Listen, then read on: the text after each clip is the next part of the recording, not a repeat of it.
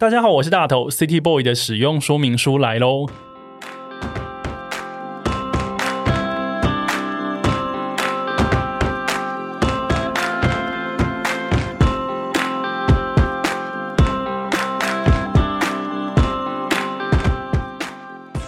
嗨，我是大头，欢迎收听 City Boy 的使用说明书。这是一个从 City Boy 角度出发的生活风格节目。每一集我都会邀请一组来宾，和我从各种主题里面找到增进生活情调的方法。所以，不管你是 City Boy 或是 City Girl，都欢迎你一起加入。今天这一集的主题呢，叫做“城市男孩，城市生活”。作为一个以 City Boy 为主题的 Podcast 节目主持人呢，如果问我说，心目中的 City Boy 要有什么样子的样貌？我想今天邀请来的这个来宾呢，完完全全就是我心目中的顶级 City Boy。他在闹区呢有个工作室，然后他做着相当有创意的插画啦、创作设计的工作，而且呢，他还会带着一只可爱的钢毛猎狐梗，在捷运中山站的周边呢散步逛街，然后把这样子的过程呢画成一幅一幅的画，写成一段又一段的故事。然后呢，他也知道非常多那个地方的风格小店，这些都是他生活的一部分。那今天我就要在节目当中和他聊聊所谓的 City Boy 生活。让我们欢迎插画家、作家、设计师李汉。好爽，好爽，好爽！怎么啦？我是 CT boy 耶，真的好爽哦！你就是一个顶级 CT boy 好不好？我是 CT 熟了，对，年纪已经可能跟 boy 有点超过，心态有个 boy 就可以了。可以，可以，可以，可以，哇，很开心，很开心。Hello，大头你好，我是李汉。Hello，李汉，而且我跟李汉其实认识很久了。对啊，我每次都说你是我贵人，有到。贵人这样子吗？有点不敢当，因为你常常都会在我要出新作品的时候给我一些很棒的建议。有这么刚好吗？对啊，对啊，对啊，对啊，我们就是一个新作品的朋友。对，这样说好像也对，而且，嗯，跟大家说李汉，大家现在可能脑中开始在思考说谁是李汉，City Boy 李汉他是谁？最简单的介绍就是他是举牌小人之父哦，对，那个有点久以前，对对，不过也今天也可以聊一聊。他算是你的代表作了吧？可以这么说，就是举牌小人有那种人生中有红的感觉，就是那个时候。我觉得那个红是已经到超红的地步了，是在二零一三年左右吗？对，二零一三年没错，明年就正好十年，明年正好十年，对啊。当时的举牌小人，我记得好像是在那个反核四大游行的时候出现的时候。然后那个时候，我发现网络上有一个设计师正在帮大家在排排列那个举牌小人，把你的名字排上去，然后就说那个反核谁谁谁反核，然后就排你的名字。然后那个时候你是要自己把你的名字私讯给他。对，一开始是手动的，而且你是一个人手工排。算是那个时候有临时的要邀请了两个志工帮忙，然后就两三个晚上把它排完。而且那个时候我记得好像两三个晚上排完之后呢，每个人就是提供自己名字的话，他都会收到一个你排好的图档，他就可以把它放在不管是他的大头照或者是 FB 的那个横幅，对。每个人都会收到，然后那个时候呢，我等了一整个晚上，哎，真的很不好意思，我没收到，因为那个时候他李汉真的收到太多太多的来讯了。因为你知道台湾社群这种事情，就是你知道假贺道修博，嗯嗯，一传十，十传百，说有个人在帮人家刻制化做举牌小人。对，我觉得大家还蛮喜欢刻制化这件事情的。对，嗯，而且那个时候十年前的脸书也是刚刚开始有这种粉丝团的建立。对啊，是，然后那个时候我没有等到，然后后来我还忍不住私讯他说为什么没有收到呢？然后后来李汉就说啊不好意思，我漏掉你的，我赶快排一张给你。对对对。然后后来我记得那个周末我就去大游行上面，然后就遇到李汉在那边挥着你的旗子，哦，那个举牌小人的旗子非常的可爱，耶！我就跑去跟你相认，就说我就是那个昨天私讯你说我没有收到横幅图片的人。所以这样想，像我们认识十年嘞，这样子的话。明年就十年，二零一三的话，我觉得好不可思议哦！我也觉得，从那个时候的网络的交集，然后一路到现在，看着你的举牌小人，然后后来还有快乐胯下，对对，到现在最新的中山半游郎这样子的作品，对我算是一路看着你长大吗？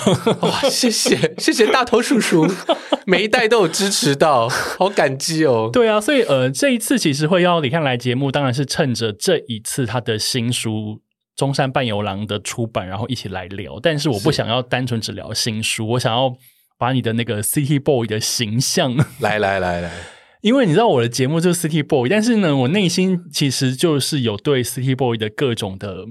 一个形象的一个有点像是刻板印象，或者是说绝对 City Boy 一定要哪些元素？是首先他可能要住闹区哦，所以李汉的工作室在捷运中山站。对对对，这个工作室你下次假掰的地方哦，真的真的，我我也是真的是搬到这个工作室以后，才渐渐喜欢中山，因为中山以前对我来讲就是一个逛街的地方，甚至是陪女朋友或是老婆去逛街的地方。嗯，中山男装真的是比较少，是对。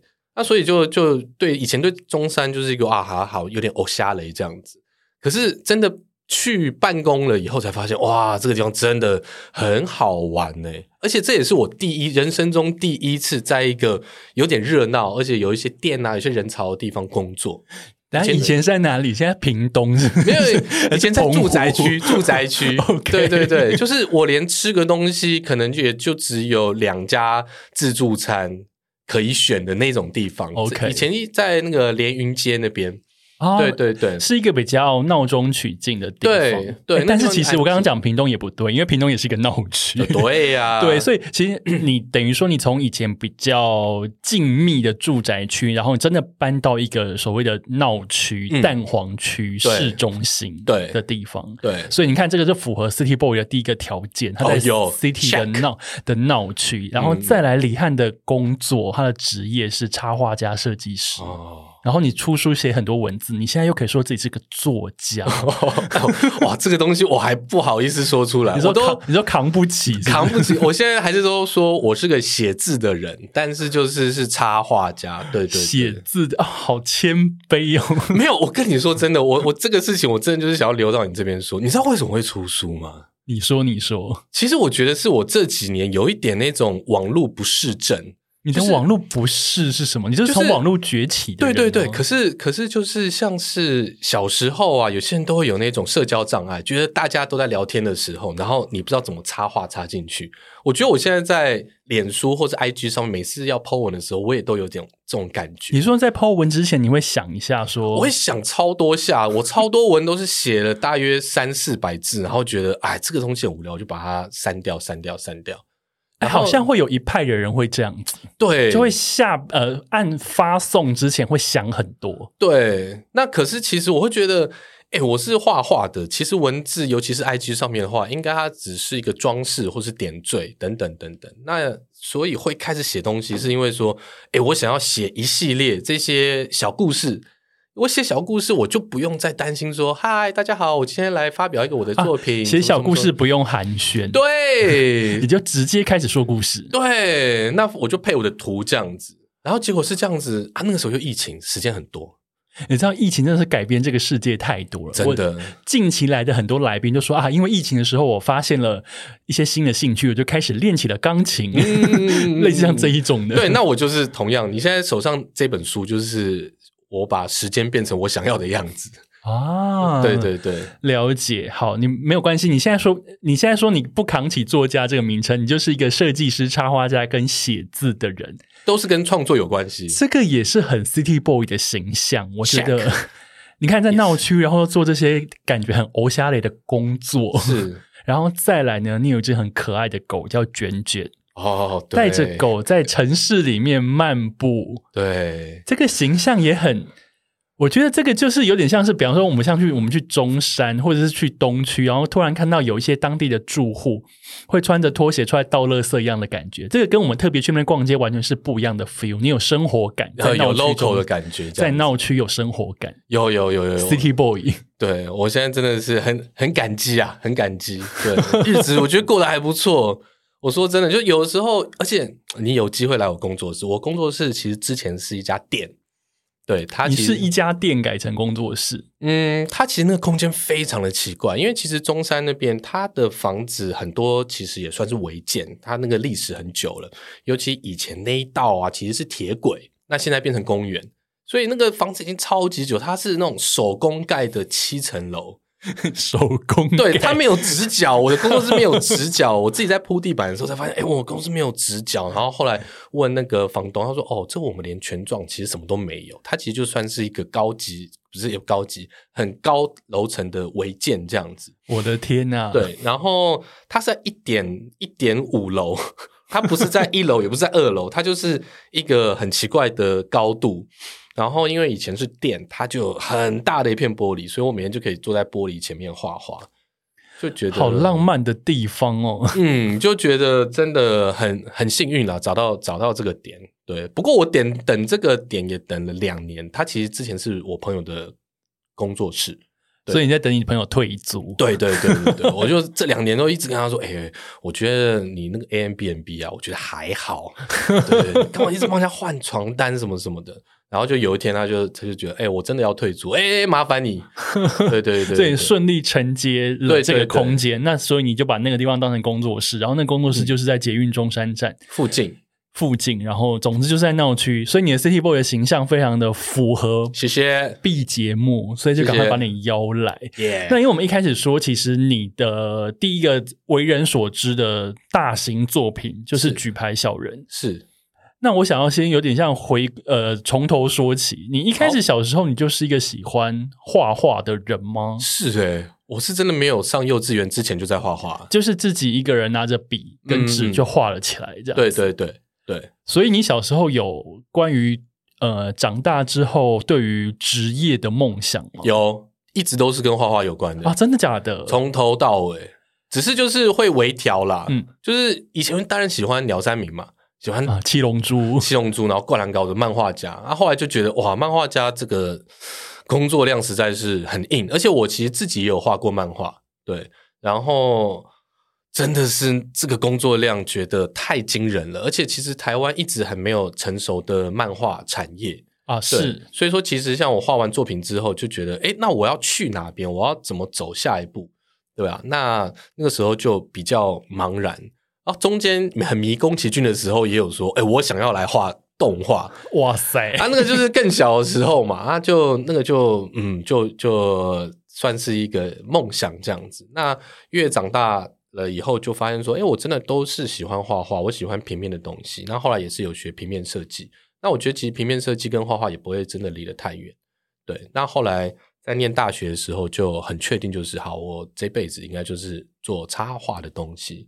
所以那个时候有担心说插画在台湾，因为你你其实是去国外念书，你去英国念书，念完再回到台湾开始接案是这样子。那那个时候开始做这些事情的时候，你有担心在台湾这个环境下会有点吃不饱吗？哎，我从来没有担心过这个事情诶、哇，你看 City Boy 多霸气！嗯，真的。你说你说自自然而然案子就会一直来，是不是？因为其实我觉得这个算是个习惯吧，就是我在念大学的时候就有开始接案，啊，对，就是从小从年纪比较小的时候就有接案的这个习惯，所以说其实你接案接久了，我觉得就说真的比较不会，你真的有去动起来的时候，你就比较不会担心说会饿死这件事情。因为接案子有时候是你一个案子来，下一个案子会跟着来，这样子一路就是没有间断。对，而且其实你要真的试过，你想要饿死的话，其实饿死门槛很高哦。我说真的哦，就是你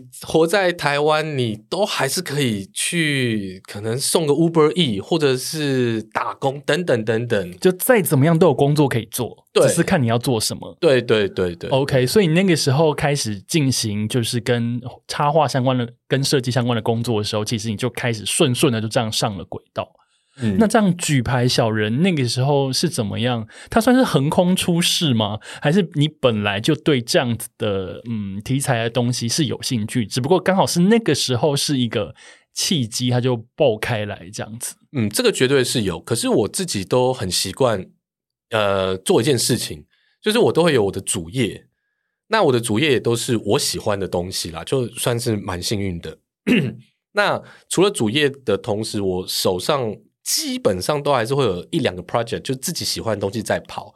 那那个时候我的主业其实我是在卖文创商品，对我那个时候就是自己开发一样商品，然后就是您说那个打卡的那个打卡那个那个其实卖的不好，但是那个卡带钱包，我刚刚讲打卡那个啊，就是大家知道，就是脸书打卡是一个红色的小小像水滴一样的一个小的 icon，对。然后你看把它具象化，就把它做成一个实体，然后就可以拿在手上。对，我记得我当时看到那个东西的时候，我非常的喜欢，我马上就买了，然后还到处拿着去出国打卡。对对对。所以我算是从你第一代作品，对啊，你就都很挺啊，我就很感动啊，在我还不认识你的时候，对，很感，激。所以那个时候，呃，你主业是做那个，然后你刚刚讲的卡带钱包，卡带钱包吗？嗯对对对，那也是另外。反正那个时候其实呃，因为很好，那个那个那个东西，反正就是也是觉得哎，诶这个东西蛮有搞头的。那我也想要学做生意，对，所以说这个东西就是先这样子做起来。那因为一直都还喜欢画画嘛，所以就觉得哎，诶我来画这个呃。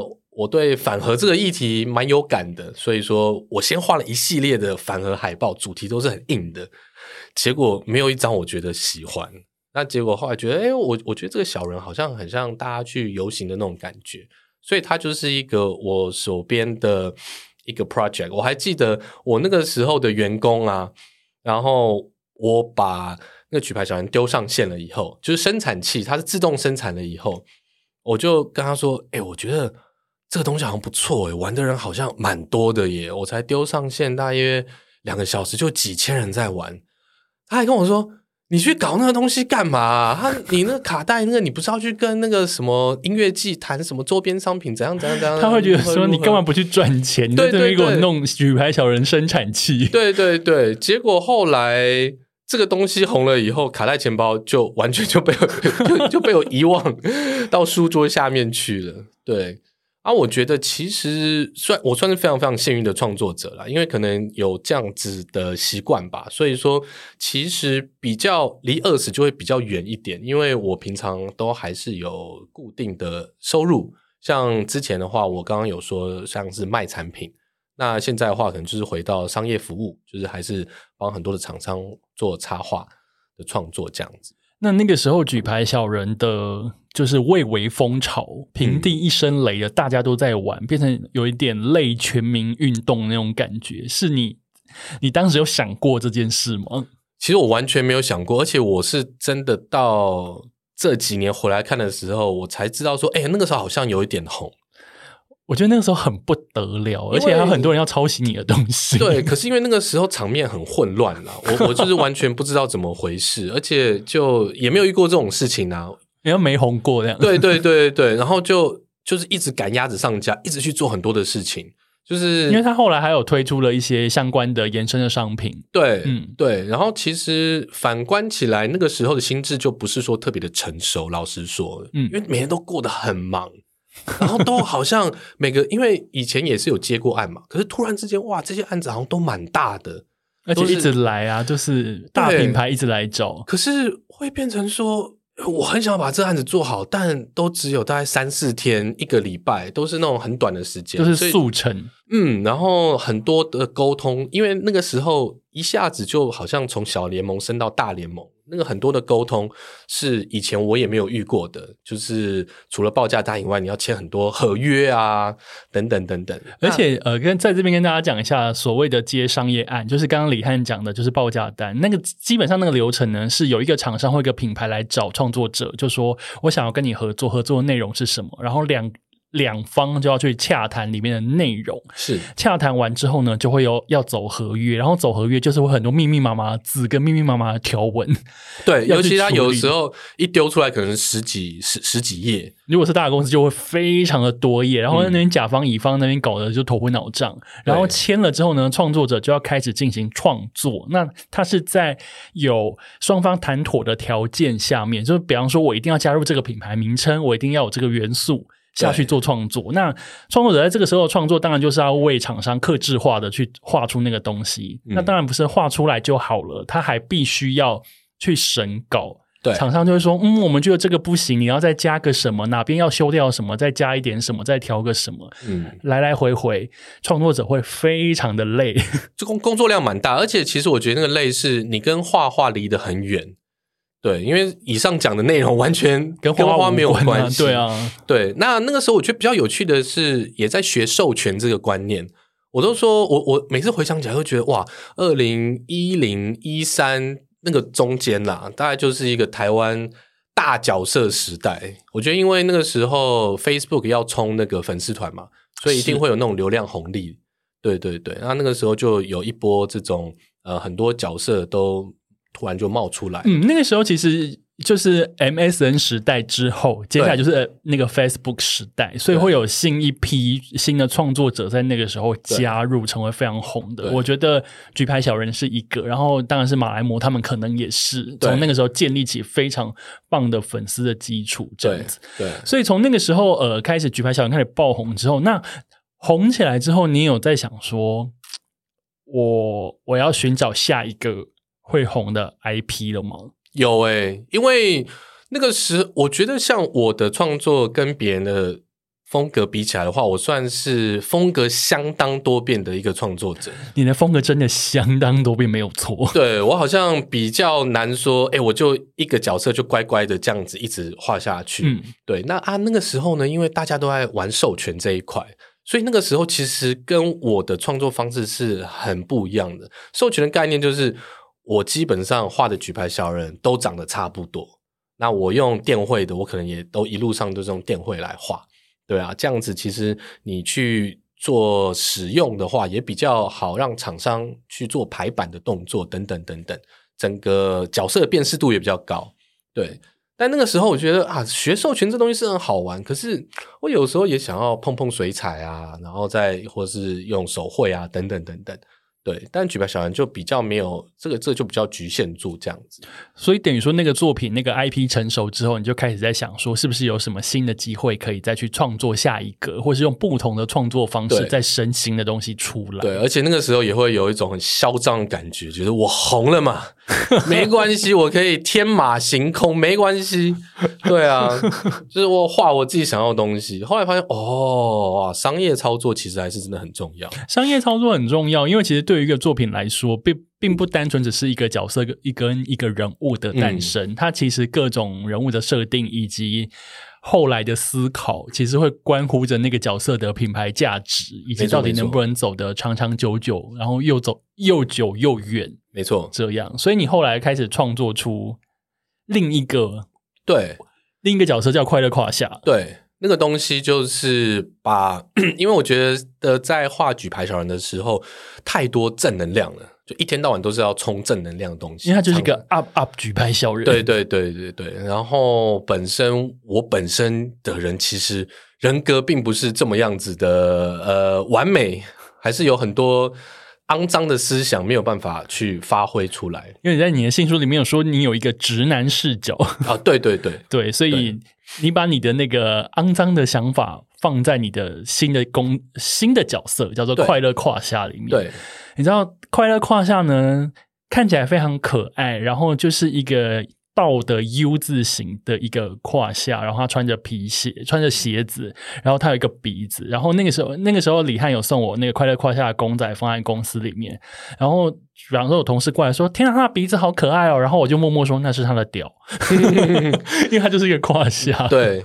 对，因为我自己就很喜欢这种呃很简单，但是有点色色隐晦的东西。嗯，嗯嗯，所以那个时候就被创作出来了。不过，快乐胯下跟举牌小人不一样的的地方是，呃，快乐胯下除了本身有图以外，它其实是有一些小小的故事，然后同时它也推推出了像绒毛玩具或是模型公仔这样子的东西，甚至他还出了专辑。哦，是的，是大，家在 Spotify 或 k o 上面还可以找到快乐胯下的专辑，哎，真的可以哦。对，它是有数位上架的。嗯嗯，那你身为一个创作者，这些各式各样的发展，就说啊，我他要有故事，他要有图像，他要有公仔，他要有专辑，这些东西是你在想到快乐胯下的时候，你就已经觉得它是一定要有的，还是你在创作过程当中一一陆续突然想到就把它加进来的，是哪一种啊？啊，这个就是个贪心。对，虽然是一一加进去，可是都想要做。对，但我可以很老实的说，因为这个也算是五年前吧，五年前的作品。对，那那个时候觉得，哎、我我举牌小人算是有一个声量在，所以接下来的下一只角色就有点过度的有野心，我觉得想要什么东西都来玩一下。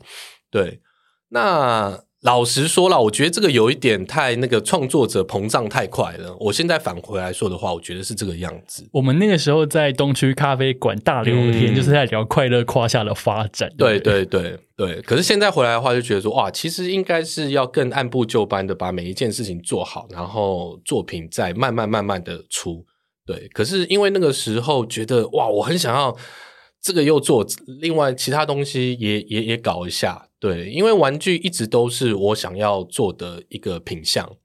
对，那那那个时候也很不错的认识了很好的厂商，让整个玩具的生产其实非常非常顺利。而且那个快乐胯下的玩具非常精致、欸，对啊，它有胯下，它里面有一本小小小的 A 书，又有一盒小小的卫生纸，是是可爱到不行。对，就是我对这个最终的产品也是还蛮满意的。对，不过就譬如说像是音乐的部分也是，因为那个时候我就开始做很多音乐上面的创作，也认识一群很有才华的朋友。对，就我就发现说，其实我的执行能力是蛮强的，就是要把这个作品完成是是很 OK 的。可是要把它这个呃定期定量的发酵出去的话，这个部分我反而就比较弱一点。所以，变成说，你在这个部分上面，你也会给现在正在 maybe 现在在听节目的人，你可能也是一个想要发展一些图像 IP 的嗯，的新手，对，你想要给他们什么样的建议？按部就班、定时定量的产出，所以不要野心太大。我会这样觉得啦。对，要不然的话，就是你后面有一些支柱，对，那样子不错。因为我那个时候其实就是呃，举牌小人有还是有一些存一些呃研发基金，像我们公司研发一些可以被挥霍的费用。对对对对对对，那那个时候那个那个那个基金在那边，所以你听到那个玩具公司报价的时候，我就觉得，哎，这个是在这个是在十分之一的基金钱里面，哎，那就去做啊，可以去做啊，对对对。OK，哎、所以其实这边也是一个很好的提醒。哎，当你如果真的是野心很大，你想要大刀阔斧要做一些事情的时候，前提是你要先有余裕，对不然你就是按部就班。我们先好好的先发展好一个图像，对你后面的东西你慢慢加，你不要一嗯开始就说我要这个我要那个，我全部都要哦。真的，我觉得那样子其实也蛮容易分心的。你观众也会觉得说，因为那个时候我在很短的时间，半年里面，你又出公仔，你又出音乐，我还做了展览等等等等。其实我觉得，现在反观回来，你会让观众很难去聚焦，说，哎，你这个到底要讲什么？已经到底要卖的是什么？对。对嗯对对，那这个是我之后再来反观才会有这样子的感想啦，也算是上了一课。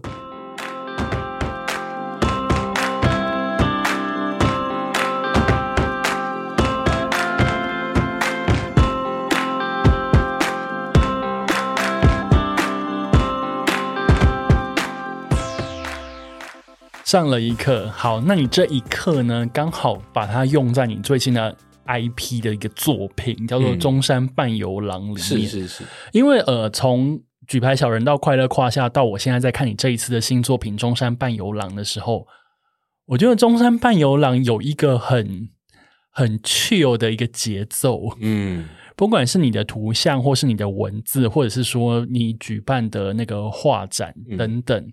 我觉得每一个好像有点像是有一点点轻松，但是每一个的发展又是非常紧密，哦，不会离很远。是是，然后中间又有露出各式各样很讨喜的样子。对，因为这次东西我就把创作的元素简化。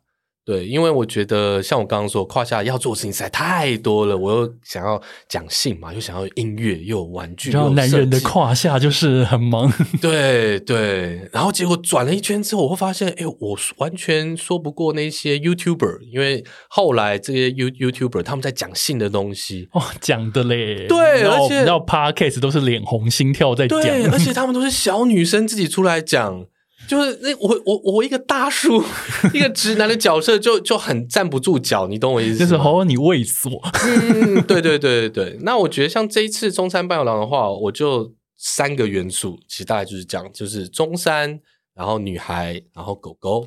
对，嗯，中山女孩狗狗，我觉得李翰抓到了这三个都非常讨喜的元素，而且我并不是说因为他讨喜他才要把它画出来，是他他把它创作出来的时候，这三个放在一起就是非常的搭。哦我们先跟大家介绍一下什么叫做中山半游廊，好不好？我们交给创作者来说。OK，中山半游廊呢是应该算是疫情的时候，去年还是前年开始，我在 IG 上面连载的一个系列插图。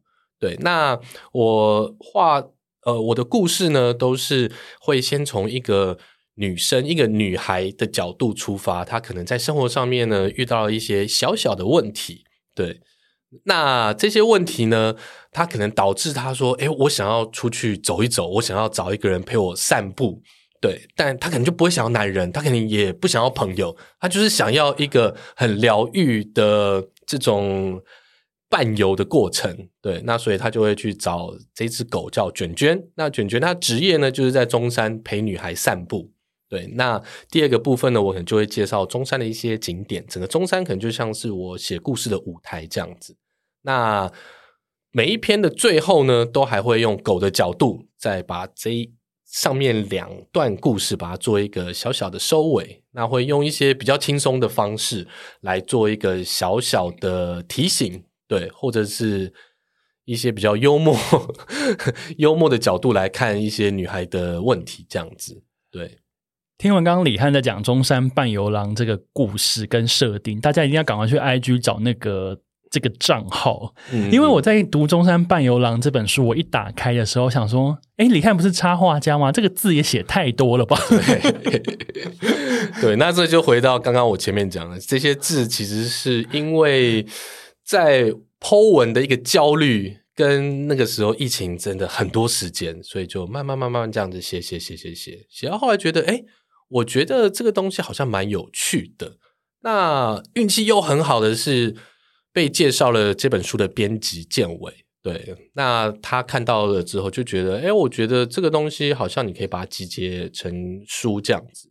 对，那所以知道有要出书的这个方向了以后，哦，又更用力的下去写，就把每一篇再把它抓出来，把故事润得更完整一点，然后让角色变得更立体。对，其实，在读这本书的时候，我觉得里面李翰对于各里面各式各样每一篇提到这个女孩的人物的设定跟故事，我觉得有他细腻的观察。不谢谢。然后再加上它里面卷卷，就是这只半游狼这只狗，根据呃女孩当时的心情以及女孩本身的样子，或者是她的设定，带这个女孩去她喜欢的一些一些店，嗯不管是餐厅啦、选物店，或者是一个公园等等，这些以中山站为景点为店家的，有点类似像 guidebook 的东西呢，也在这个书里面你看得到。李翰特别精挑细选过的一个选店，是所以在读这个书，它有故事，它有选店选点，嗯，然后同时又有非常可爱的插画，对就是女孩跟狗。其实还是以插画为主啦。对，但是我我觉得这整个加起来之后的汇聚而成的作品的样貌，非常具有李翰的风格，特别是他的文字。他刚刚有提到说，他不是作家，他是一个写文字的人，但是他文字里面，可能他是一个，可能跟李翰有点音乐人，有点嘻哈的关会系。会会，你你知道大家在看这个东西，在看这些文字的时候，里面是有嘻哈韵脚藏在里面。有有有。我然后我在读的时候想说，天呐，李翰你很会。可是我现在这几个礼拜最爽的事情就是被人家称赞韵脚这件事情，我觉得好爽，好开心，好开心。因为你读一读的时候，我想说，哎，这这不对哦，事情好像不是我想的这么简单哦。这个作者有在塞一些小东西在里面哦。我很希望大家读的时候心里面会有一个节奏，因为我觉得有一个 beat 就会出来。对，因为其实押韵这个东西，我觉得蛮有趣的啦。但因为刚刚有介绍，呃，前几年前有开始做音乐嘛，那那做音乐也会有有认识一些饶舌歌手等等等等，我超级羡慕他们是那种会 freestyle，然后还可以押韵，又讲个故事，我会觉得哇，这个真的是一个高超的艺术表演方式。对，那我自己曾经有想要练过，我跟你说真的，我有想要练过。所以你心中有一个嘻哈梦，是不是？就觉得，哎、我我我可以试试看，来来来，我来试试看。那个时候我可能已经呃三三十五岁以上了。你说老来出道这样？对对对对对。结果我后来发现，嗯，我好像那个呃这些嘻哈说唱，只要文字从我嘴巴上说说出来。都会有一种鼠来宝的感觉，就是离那个嘻哈，我觉得蛮遥远的，就不帅不帅不帅不帅不帅，不是对对对不帅不帅，甚至连嘻哈我觉得都没有。对，可是我觉得在写这些韵脚的过程，我自己是很开心的。对，就是。呃，那个文字上面啦，对啊，就觉得哎，这样子在读的时候，要是读者也可以感觉到一些这种律动的话，对啊，那对我来讲好处是，哎，我有的时候想要放一些韵脚，那就韵脚没关系。可是大多数的时候，我又可以像是在讲故事的方式，把这个剧情交代完成。对对，那重点的部分用一些韵脚带过，我就觉得哎，这个我还蛮喜欢这样子的创作模式。到时候大家去买这本书来看的时候，一定要好好注意里面的文字，那个韵脚我觉得用的非常赞，而且我觉得又有点符合那个小狗卷卷它的语气。哦，是是是是。是，你知道让一只狗的内心的独 内心的独白是一个饶舌感，对，可是也这个很专属于你的风格哎，而且也为了这个韵脚啊，你们要是扫那个书后面的 Q R code，其实我就有附上这个配乐。对对对，这个配乐也是我那个时候认识的很厉害的一个音乐创作人。对对对，叫 Drop。对，那他就是看了这个故事、看了图之后，他来创作的这个 beat。对对对。不过这里面的作品的不管是画或者是文字量，其实都还蛮大，而且你还说了非常多的故事。然后其中我在看这本书的时候，我觉得里面有一句也是被拿出来当成一个宣传标语的一个句子，叫做。令人沮丧的时候，有时候能做的也只有慢慢走。我觉得这一句话非常的疗愈，这个也是你自己内心的疗愈方法吗？真的，这个是养狗的这几年对特别有的感触。对，养狗这几年获得的感触，所以其实你面对挫折的时候，你就会觉得说，OK，让自己先慢下来。慢慢去面对挫折，对，就是这样子讲的话，好像是蛮励志的。但是一个养狗的人呢，就是你现在不管是挫折还是开心，基本上这个时间到，你就是必须带你的狗出去走个两圈，让它去尿尿大便。对，它就是一个生活的 routine，没有办法的。对啊，那有的时候觉得说，哎，这样子其实是蛮不错的，因为你遇到挫折。你说真的是没有办法，你你很多时候要是可以，你可以现在直接去做一些改变的行为，或者是你去买一些东西，你甚至开始练腹肌什么这些很具体的东西，可以解决东西，它都不叫烦恼嘛。烦恼就是你现在真的就解决不了，解决不了。那解决不了的话，我后来发现，哎，真的你就出去走一走啊，要不然怎么办？你就去走一走啊，转换个心情，对。那因为以前的话，可能就是喝酒啊。那我觉得喝酒也很好，可是喝酒需要一些比较物理上面的疗愈。但喝酒的成本就相对的高。对，因为你可能你喝下去，等到你有意识的时候，你可能已经在马桶旁边啊，对，或者是你已经被找去什么局啊，等等等等。那你第二天会头痛，等等等等。对，那我觉得其实你去散步这个东西。对我来说是非常非常好，而且有效，而且是必须的一个转换了。那也有可能真的是在中山站那边走起路来的风景真的是太美了，真的我很喜欢。对，OK，你刚刚提到中山站，诶，因为这一次的新书啊，《中山伴游廊》，其实在中山站周边，你有非常多的琢磨。那你觉得？呃，现在听节目的人，当然你台北人，你可能对中山站有个有一个既定的了解。那台北以外的听众其实也非常多，甚至还有很多世界上其他地方，比方说香港、日本、马来西亚等等各地方的听众，可能对中山这两个字有点陌生。那我可以介绍一下，对对对，你讲跟大家讲一下中山站到底对于。对于 City Boy 的魅力在哪边？好，全世界的朋友，大家听好，你们要是有一天再回到台北的话，一定要来中山站走一走，因为我刚刚说中山站的风景很漂亮，就是说我们要先从中山的店家开始分析起。中山的店家大约百分之八十到七十都是为女孩开的，都是女孩的服饰店啊。啊，中山你也可以在。那女生也可以在中山很简单的就找到很多的发廊啊，做指甲啊、按摩、做假睫毛等等等等的。对，那男生的店大概只占百分之十吧。对，这么少，真的不多诶、男生的店真的是不多，所以说其实我觉得中山走在路上的女生真的都很漂亮，水准都非常非常高，而且甚至是很多女生是来中山变漂亮的，她们可能就是做了指甲，然后吃了一顿很好吃的饭。对，那还有另外一个原因是，中山其实在台北比较起来是一个比较多元化的地方。对，因为它中山的房租比较乱啦，我我是这样子解释的。那你房租比较乱的话，就可以有比较多元化的店。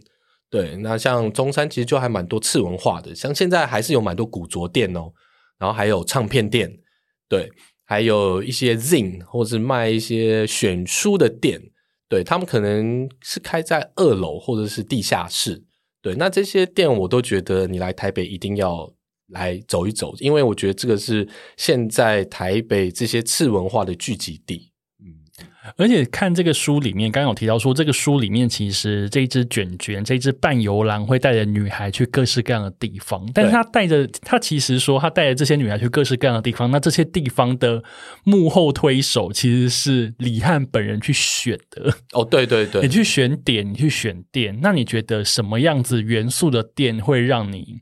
看得上眼，也不要不要不要说看得上眼了，对，就是会让你想去选它。对，我觉得，因为我自己真的是蛮喜欢次文化的这一块，对啊，所以说像我在书里面选到的荒花啊、Pastel Waiting Room，然后棚丁，这些都是比较属于次文化相关的书店啊。唱片行对，因为我觉得这个是除了中山以外的地方会比较少看到的。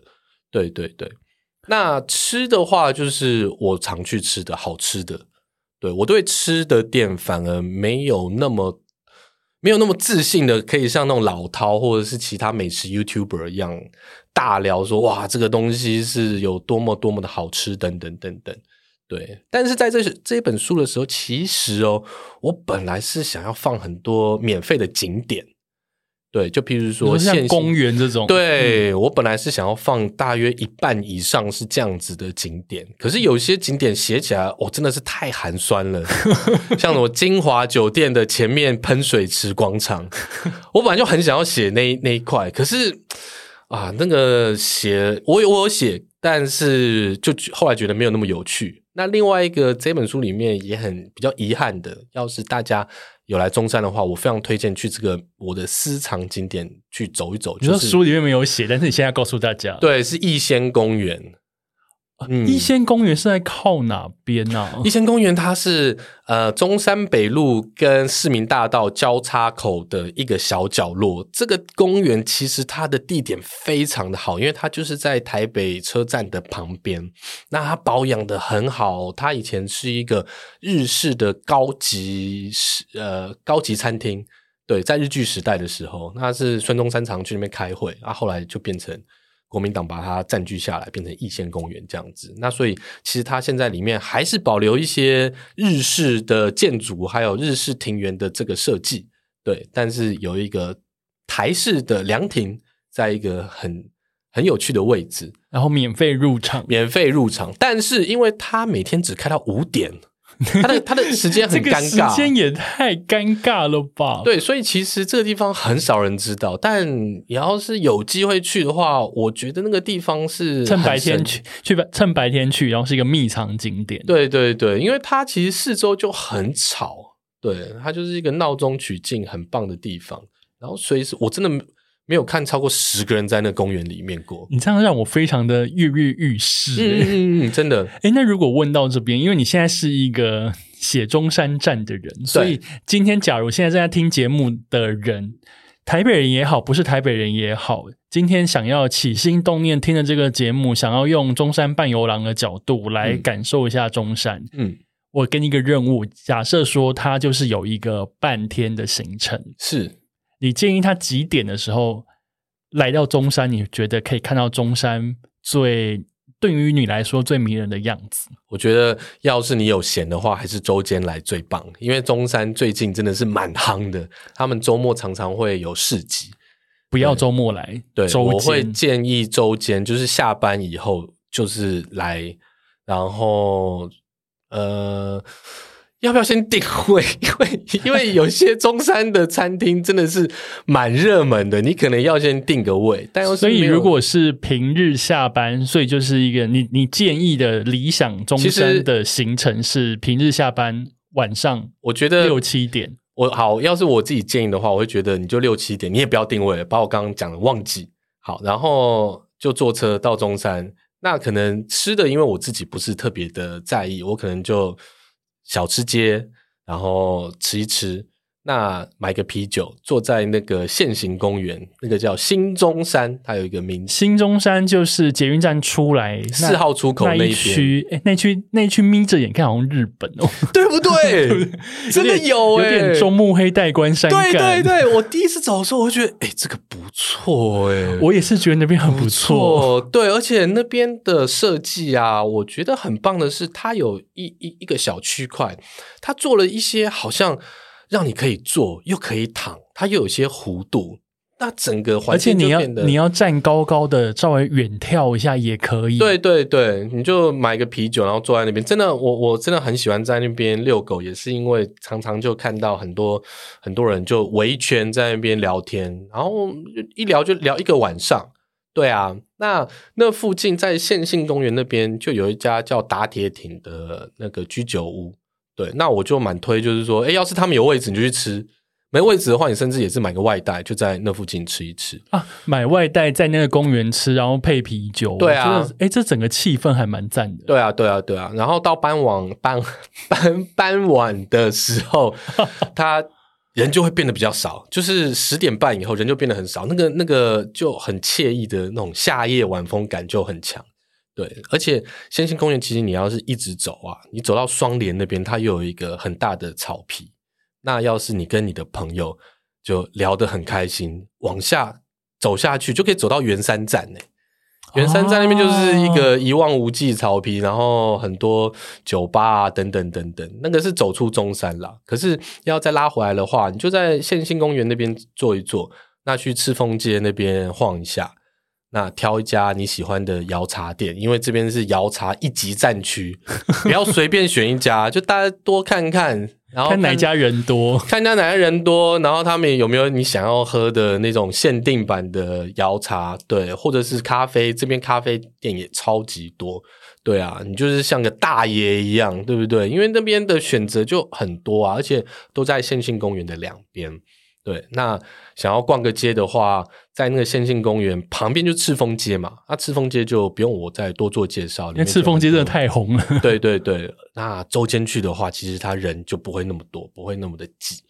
对，那在靠近四号出口附近的有一家叫做 Everyday Wear and Coat，对，它是一家在二楼的玄武店。诶，我去过。嗯嗯，那那家店我就觉得，哎，那一开氛围去的很好时候还想说，天哪，好神秘哦，怎么在二楼？而且结果而且你门没开，还要去按门铃对请他开门。，对对对对，那那个是右手边的、那往左手边那边走的话，有一家在地下室叫 Par Store，啊，Par Store 也是很可爱，它就是卖唱片，然后也有卖一些 Zing，那衣服，诶那间我也去过，嗯对，身为 City Boy，对，真的是 City Boy 的选择。对对对，就不错啊。那接下来，呃，荒花在我的书里面也有讲到，荒花是一间气氛非常好的，算是独立书店吧。对对对里面我记得好像也可以喝咖啡，对不对？呃，我是没有在那边喝过咖啡，我记得是没有。对对对，因为它其实是比较嗯窄一点。对对 OK，但那间店里面气氛非常好，然后里面的 Zine 真的是千奇百怪。对对，所以我就觉得，你看，像我们这样随便讲起来，你又有音乐的，又有衣服的。那像我刚刚讲的 Everyday Wear，它是选物店，然后还有书，对不对？这样子其实就很蛮蛮丰富啦。这样一个晚上其实真的够逛了，甚至你可以连续两个晚上都去，也当然没有问题。对啊，而且就是你要是找两三个朋友的话，我觉得最棒的还是那个啦，就是因为我我是在台北长大的，那老实说，我从以前就很喜欢带女生出去散步约会。对，像中正纪念堂就是我觉得一个是非常好的约会景点，这样子。那为什么？又暗暗的，又很大，又很好走，大家的社交距离会很开。对对，那可是所以所以说，我就觉得，哎，我我真的是接触过蛮多台北的这种公共区域。那新中山那边，真的我觉得是台北近期我非常喜欢的公共空间。对，而且它现在要延伸哦，它现在要要往台北车站那边那边延伸下去，所以以后这一段会变得更舒服。对。好，我们非常谢谢李汉，我觉得这一段实在是太好听了，我觉得含金量好高哦，好像变成那个中山大使的感觉，对，是中山 worker，中山站使用说明书。OK，我们 C D Boy 使用说明书呢，我们第一段跟李汉一起聊城市男孩、城市生活。那当我们聊了非常多跟他相关的作品有关，从举牌小人聊到快乐胯下，聊到他画画的生活，那当然还有聊到他最新的作品《中山半游廊》。刚刚有提到非常多跟中山相关的选点选店，相信你已经把它记起来了。如果你没有记起来，在他书里面，当然你也可以看到相关的一些资讯跟故事。休息一下，马上回来。等一下我们要来聊狗狗。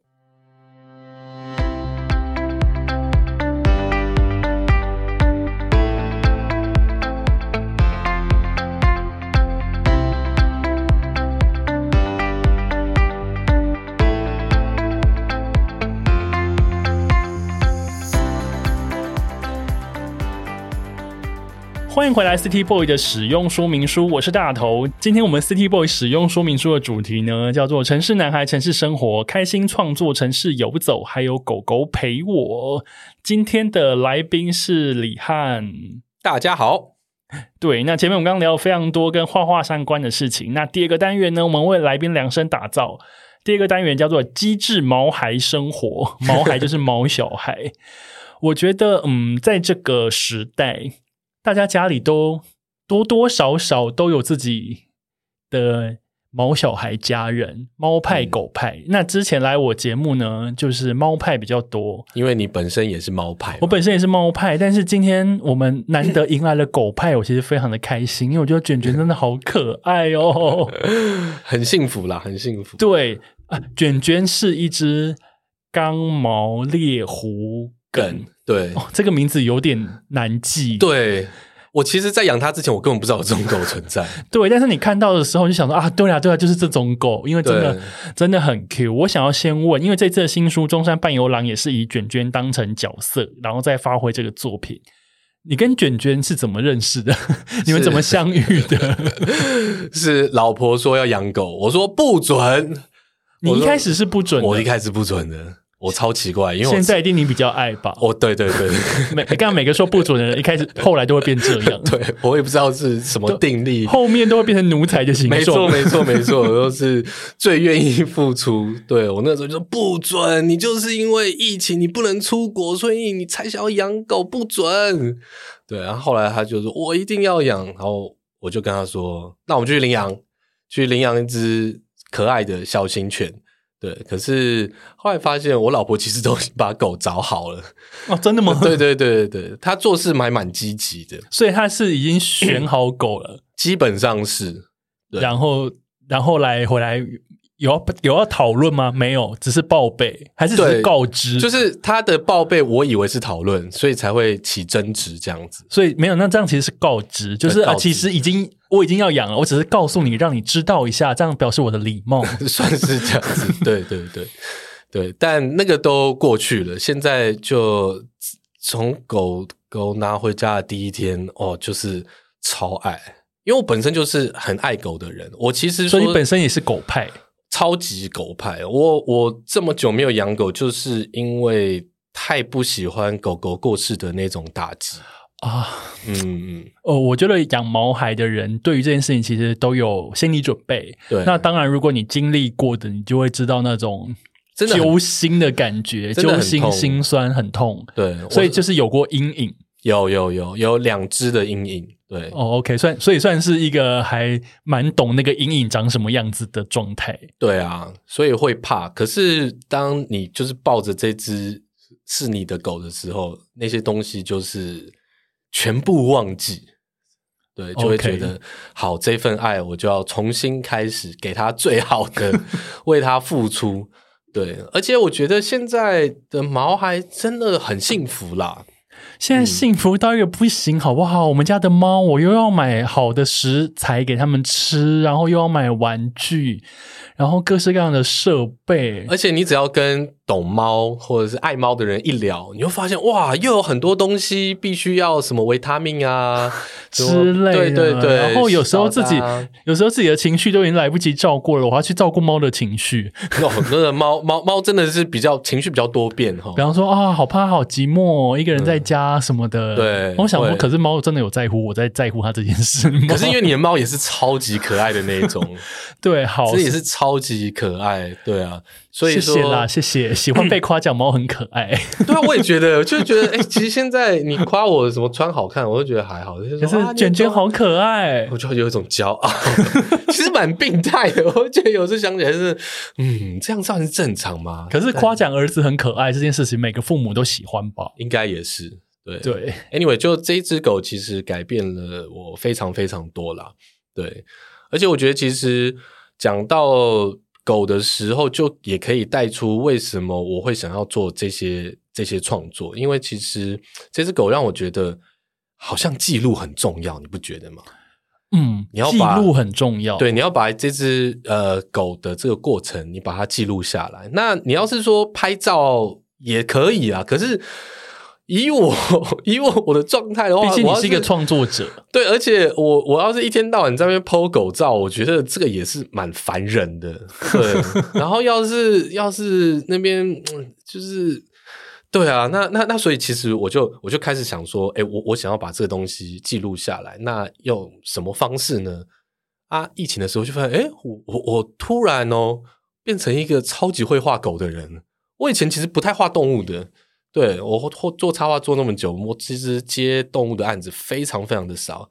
结果有一天就突然在画画画我家的狗的时候，就觉得，哎，它什么姿势我好像都都都这么轻易的这样子把它画出来了，然后那个那个眼神啊、表情啊那些，诶那这样可以。等于说，是因为先有卷卷，才有中山伴游郎的吧？是是是，对啊，对啊，啊。哎，那你这样子，你你养卷卷的 CP 值很高，对啊，啊，还创作出一个作品来。对啊，我就把它极大化啊。对啊，那有另外一点呢，就是那个时候啊，他大概四五个月就可以带出去遛了嘛。嗯，那因为我都是带去上班，那就在中山那附近开始遛狗。哦，我跟你说，我五十公尺大约要走十分钟，为什么这么久？因为它会一直东闻西闻，不是因为它全盛时期那种四五个月的小狗真的是太可爱了。会一直有路人来搭讪。对对，然后那种女生都自己就跑过来就哇好可爱啊，然后就蹲下跟它玩啊，干嘛干嘛干嘛的。对啊，我曾经有一次去那个 GQ 的那个露营啊，也是我从进场到找到我朋友的摊位，我花一个半小时、欸，对啊走走停停，走走停停，走走停停，对啊啊，反正我也很享受啊。你们要拍照，你们就拍照啊、因为你也觉得，你也觉得，嗯，你们觉得它很可爱，我很开心。对对对对对对，然后就是才会有有有有有这个契机，他觉得哇，为什么这只狗对女孩真的是这么厉害欸？就跟一个磁铁一样，然后大家就这样子玩它，干嘛干嘛，然后每个人都觉得好像很疗愈。对，那它也跟大家处得很好，是友善的狗。友善的狗，但这个就是我讲的很重要，就是记录 这两个字。因为像以前啊，那个时候它四五个月嘛，它就是一只小狗，也很天真，每个人都在那边舔啊、撒娇啊。它现在已经两岁了哦，哎，真的会变比较冷漠哦。对，应该就是什么大风大浪没见过。对对对对对你们说我很帅，我知道啊；你们说我很可爱，我也知道。真的，我们去宠沟就是这样子。我们去宠物沟通的时候，就觉得哇，你这个小鬼怎么变这么高傲？所以宠沟它有透露出这样的感觉吗。有有有有，你们有没有觉得宠沟是一个很神奇的过程？超神奇。因为后来我们家的猫也有去宠沟，我真的觉得啧啧称奇。而且我是超级不相信这种东西的。我以前啦，我以前是觉得啊，那个宠物沟通不可能啦。我之前也是有一点点不信，可是我后来勾了第一次之后，我就想说，要不要每一 Q 都来勾一下？对 对对，而且因为我还有我还是跟老婆一起做这宠物沟通的嘛，我觉得沟通完结束之后，好像我们两个人看一部超级爽片。我们就一直在讨论沟通的过程，一直讲、一直讲、一直讲，我们讲了三天呢。那你你你要跟卷卷沟通的时候，你有先列访纲吗？呃，我老婆有，因为我要跟我们家猫宠沟的时候，我有先列访纲。我觉得这个是必要的，我就是当 podcast 在做。对，可是我觉得这样比较好，因为那个价钱也不是该随便聊聊的价钱，对，不会浪费时间。对啊，对对对，所以说就是这一切，我就觉得我想要做一个记录，那我想要用我的方式把它把它记录下来，对，所以说才开始这个中山半有郎的这个过程。那我觉得这样子其实算是一个蛮正向的啦，对。而且我去宠物沟通的时候啊，我老婆还有问说：“哎，那你喜欢你你你爸爸画你吗？”卷卷居然说：“哦，我很喜欢啊，我很喜欢爸爸每次画我的时候，那个心态好像都变得很像小朋友一样，很很很纯真。”等一下，他知道太多了，很恐怖。我 我老婆听到那段，他都他都眼泪都这样子流下来了。然后讲到最后，他说：“但是你们不要忘记哦，这些东西都是因为我的功劳。” 对，他会邀功，最后还不忘邀功。有没有觉得很 Q 很可可爱，就很可爱？我真的是奉劝，也不是奉劝，就是你家中如果有毛小孩，你很想要知道他的心声，或是说你已经养他一段时间，你想跟他聊聊了。真的要去试试宠物沟通，我觉得那个就是一个新世界。对对，而且真的会聊上瘾，我觉得很不错。要要要要是可以的话，我我老婆甚至都有想去学。我会觉得，哎，好像学下来不错。我觉得我有想过要学这件事，就是要冥想。我有试过冥想，我会觉得，哦，我冥想，我什么东西都看不到。对，我就觉得没关系，我就画它好了。对我还是先先用力的画它，然后创作。OK，那你养了卷卷前跟养了卷卷之后，你有些什么心态上有一些重要的改变吗？就是现在，现在如果如你所说，它就是一个你会很想要去把它记录下来。对，那除了这个以外还有吗？这样讲起来真的是蛮鸡汤的。可是我觉得宠物它就是让我一直在那熬这锅鸡汤这样子。我现在就觉得哦，真的是很很很感。很感恩呐，很感激，对，很感激他会来成为你们家的狗，成为你的家人。对，就是除此之外，也会更感激说啊，我觉得这个时间点在人生里面，我觉得算是我觉得很舒服、很幸福、很不错的一件事情。因为其实这算是我养的第三只狗，那我觉得我现在已经很成熟，而且这个世代也是超棒的啊！我要养狗，我就到 YouTube 上面看怎么去训练。那些东西甚至是免费的，那也因此我跟我狗的关系其实蛮好的。它算是一只非常听话，因为就从小训练的这个过程，对啊。然后就想到哇，我家以前第一只狗，那个时候是教人家怎么打狗，诶那个时候是。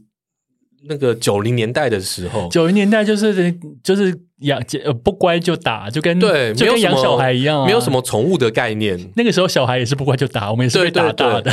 对，然后觉得哇，现在我觉得这个时机，我大约四现在四十岁，然后养一只狗，那经济能力啊，时间上面也都可以把它照顾的很好。那我会觉得说这个很棒。对，然后上次还看到。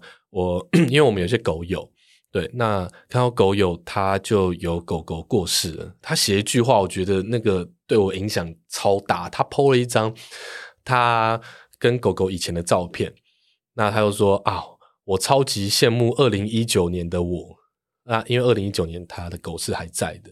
我那时候觉得，哎，这个真的，我对这句话很有感呢，因为通常我会羡慕我自己的时间是非常少的。对啊，我我这辈子我觉得没有什么成就，是让我觉得说，哦，我好羡慕那个时候我画举牌小人多好多好多好。其实想起来都觉得啊，那个时候就很忙，我没有什么那种觉得啊，我有什么风光的时期。可是我想到我的第二只狗的时候，我就觉得，哦，我真的好好记忆好深刻。有一两天我带它出去玩的那个 moment 是再也回不去了，就羡慕一起曾经一起相处那段时光的自己。对，那你再反观回来的话，就是。狗狗都一定会过世，那有一天我一定会羡慕二零二二的我，对，或是二零二二以后的这十几年有它的这个日子，对，那现在就要好好的把这个生活记下来，对。天哪，你好，你讲的好好，我现在起鸡皮疙瘩。没有，因为可是我养毛孩因为我也就是养，我就养毛小孩，其实就是这样。对，因为有时候他捣乱，你会觉得哦，好烦啊，又来了，讲不听。可是他认真在那边跟你撒娇的时候，你就想说：天哪，世界上怎么会有这么纯粹的爱？对啊，真的，而且他们的开心都好纯粹哦。然后他们的撒娇也都好纯粹。对啊。当然他可能想要吃鱼泥啦，但是对对对，可是但是你在那忙，的时候，他就是过来撒撒娇。比方说，最近这两天我在家里看书，嗯，然后我的猫就会跑过来一直蹭我，然后就坐在我的面前，是。然后甚至想要去踩在那个书上。哇，然后我就跟他讲说，不好意思，那个呃，我们家现在其实是一个很广阔的地方，对，你为什么要独中我这一块区域？喜欢你。啊，可是后来想说，天啊，你好爱我，我好开心哦。然后我就开始把书放下跟他玩。哇，等一下，等一下，这个我又要讲一下，那个被猫喜欢的那个开心 level 啊，跟被狗喜欢，我相信猫会多一点，真的吗？因为狗是二十四小时，它就是它就是爱我，这个我我非常可以确定。以狗派来讲的话，但是猫就真的是，嗯，它可能蹭你一下，你就会哇，好开心，好开心，跟 你想，我们家是一只粘人的猫，哇，超棒的耶！所以我才会常常觉得说，如果我不在家，你是会很寂寞，因为你这么黏我。这个我真的不知道。可是我们的狗啊，卷卷的话，我们基本上不太把它丢在家，一个礼拜大约啊，因为它可以因为你可以把它带出门。对对对，可是我们其实基本上现在的生活出去娱乐，基本上会以它为主。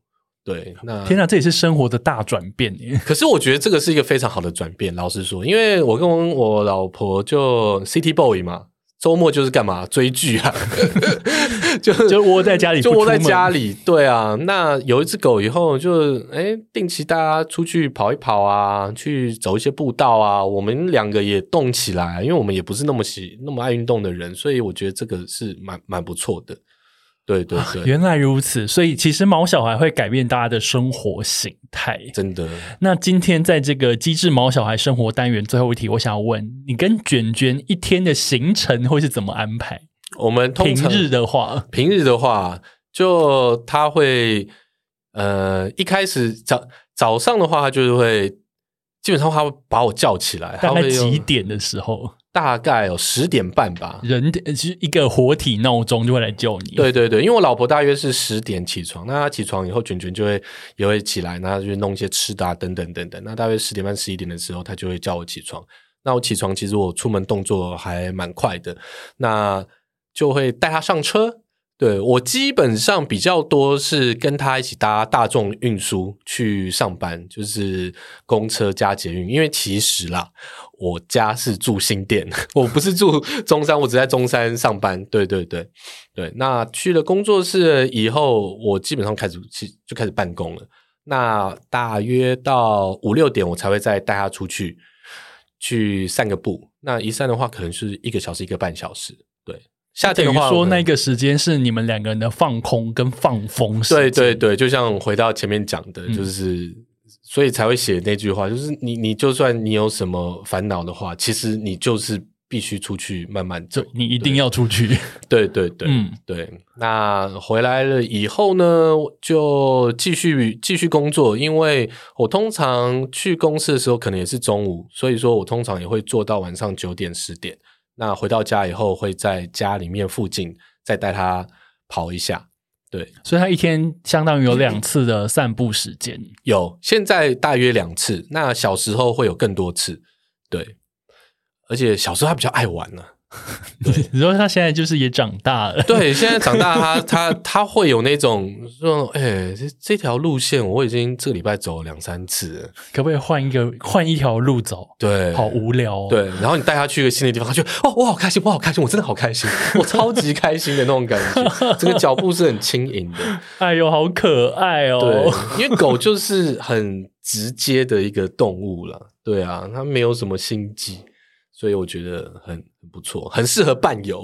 很适合伴游没有错，所以才会把它延伸成中山伴游郎这样子一个作品。那不止你可以追踪李汉的中山伴游郎的 IG，你可以看到一些相关新的作品的画作。那当然，你也可以透过中山伴游郎这本书，详细的去读故事、看景点，然后看看各种狗的半游郎的内心独白，嗯嗯嗯。我就非常的赞。可是我想要补充一下，我觉得这本书不要把它当做一个很严肃的书。哦，当然超不严肃的，对他有够轻松好读的。我我我我其实啊有想过一个卖法，可是我觉得我的编辑跟老婆都不是很很很喜欢。没有关系。系，来我听听看。我就说，哎、其实这本书我设计的是让女孩们放在厕所里面的一本书，就是放在，因为我觉得，我觉得就是你就放在马桶旁边，因为它我觉得粉红色的应该蛮适合，蛮适合这个这个空间。然后你就上厕所的时候读一两篇，读一两篇。对我觉得这是我那个时候 在写这本书的一个功用，可是。人家说好像不是特别吸引人，我就说 好好好，那我就那那那我就不说了。结果在第二个通告，我就忍不住把它说出来。我跟你说，因为为什么它很适合在厕所读？因为它其实是一个三个小篇集成一个章节的一个结构。第一个第一个小篇，他讲的是这个女孩的人设啊，对对对她是什么样子的人，她的职业是什么，她现在心情状态怎么样？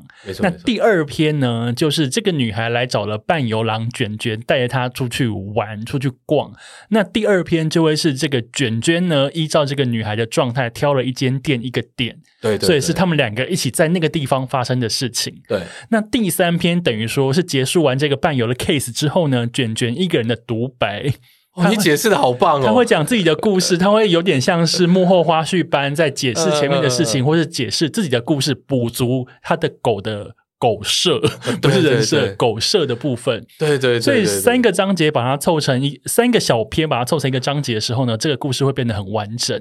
那你在厕所里面读的时候，你读一篇、两篇，我觉得都很适合。没错没错，这样子可以吗，作者哦大人？没错没错，哦我刚刚第一段就是要讲这个啦，哎呀，对对对对对，最后一段让我讲了。没错没错，把这剪到 剪到前面去，我觉得啊，这个这个这个这个实在是很对，你看我是不是很读的很透彻？感谢感谢感谢，对对，就是这样子的一个书。所以在呃阅读的过程当中，当然你有觉得很疗愈，然后另外你也对于中山这个地方，你有更多的想象以及更多的向往。那当然，不管你是爱猫爱狗，我觉得这样子一个卷卷的半游郎的这个设定，我觉得非常可爱跟讨喜。那当然，刚刚李翰有说，这个书的主体还是插画，是插画里面呢，其实有非常多半游郎这只卷卷这只狗各式各样的形态。嗯嗯嗯，藏在那个画作里面，对。你可以去看它的样子。然后我很喜欢看那种很看起来很复杂的画，哦对，因为都是实景，因为细节很多。对啊，其实这也算是个记录了，因为其实我在中山遛狗的这两年，也觉得说，吼，中山真的变得很快，对，没错，然后女孩也是变得很快，对，所以说其实我就觉得，哎，可以把这个二零二一年到二零二二年的中山把它画起来，因为像里面讲的几个景点啊，像先庆公园那个后面几篇的那个什么再见森林啊，等等等等，其实今年底就会开始改建，对，然后里面有一些店呐也搬走了，对，所以说我觉得，哎，这个这个一切都是回到我刚刚说的一个记录，对，所以说大家可以阅读一下。阅读一下，没错。今天非常谢谢李翰来到 City Boy 的使用说明书，谢谢这位土生土长的 City Boy，谢谢大家，谢谢。那我们下次见，拜拜，拜。拜。